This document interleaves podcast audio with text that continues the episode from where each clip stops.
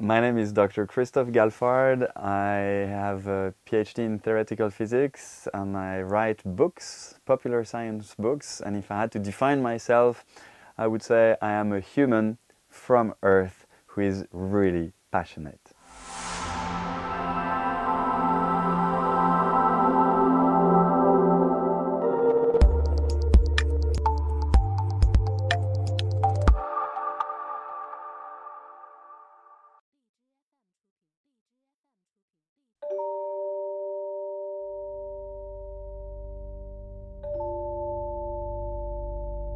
What does the world look like for a physicist? Well, from my point of view, the world is even more beautiful than when you don't know about science.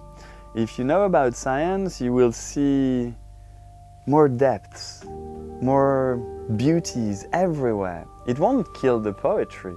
Science doesn't kill the poetry, it adds to it. When you look at the darkness of the night sky, for instance, you can imagine rays of lights coming from the other side of the universe. You can imagine things, massless things or massive things that have been crossing the universe, maybe orbiting for a few seconds, another galaxy went into it, came all the way to us. Then you can see that where previously you thought there was nothing, there actually is something. Mm, things everywhere. It adds dimensions to the world. I don't know anyone who has talked about the future and been right.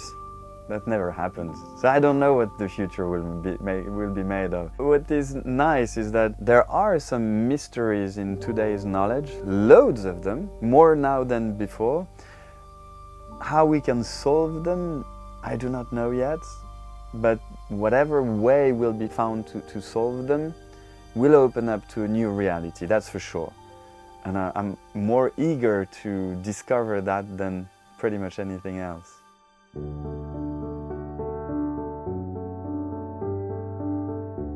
From what we understand about matter, all the matter and even the, the light we know obeys quantum laws. All of them. Even the atoms in your body, in my body, all the atoms, all the particles, whether they are light or not, they obey the quantum laws. But the quantum laws are not the laws of what we see in our everyday life. They're not. They're different. There are strange things happening in the quantum world that do not happen in our uh, daily lives. So the question is, why? We are made of quantum particles. Why doesn't the quantum world have an impact on our life. We don't see any quantum effects like this around us.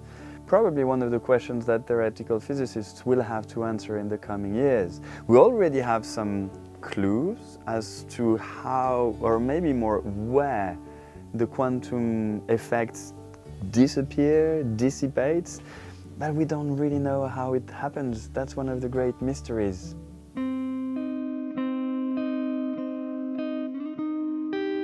I mean, black holes are very difficult to, to grasp, very, very difficult.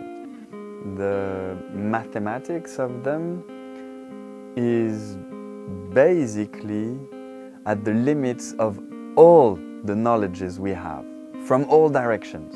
The um, theories we have, they tell us that they cannot work everywhere. They have limits. We don't know what these limits are exactly, we don't know what's behind, but we know that these limits exist.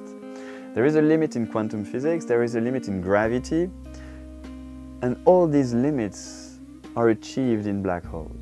It's the limit of the very small, the limit of the very big, and we need to mix them together to have some theory of what we call quantum gravity, a theory we do not have. And it's the kind of theory that will tell us how the universe began. And here we're talking about notions that involve space and time. We're even talking about notions where space and time do not make sense anymore. That's when it becomes really hard, not just for ordinary people, for everyone, even for scientists. For instance, people sometimes ask, what was there before the Big Bang? Well, if you define the Big Bang like when time and space were created, Here's a question for you, but don't ask yourself that before going to sleep, okay? Do it in, in the morning. The question is, if the Big Bang is the creation of the beginning of space and time, can you talk about before, before time existed? Think about it.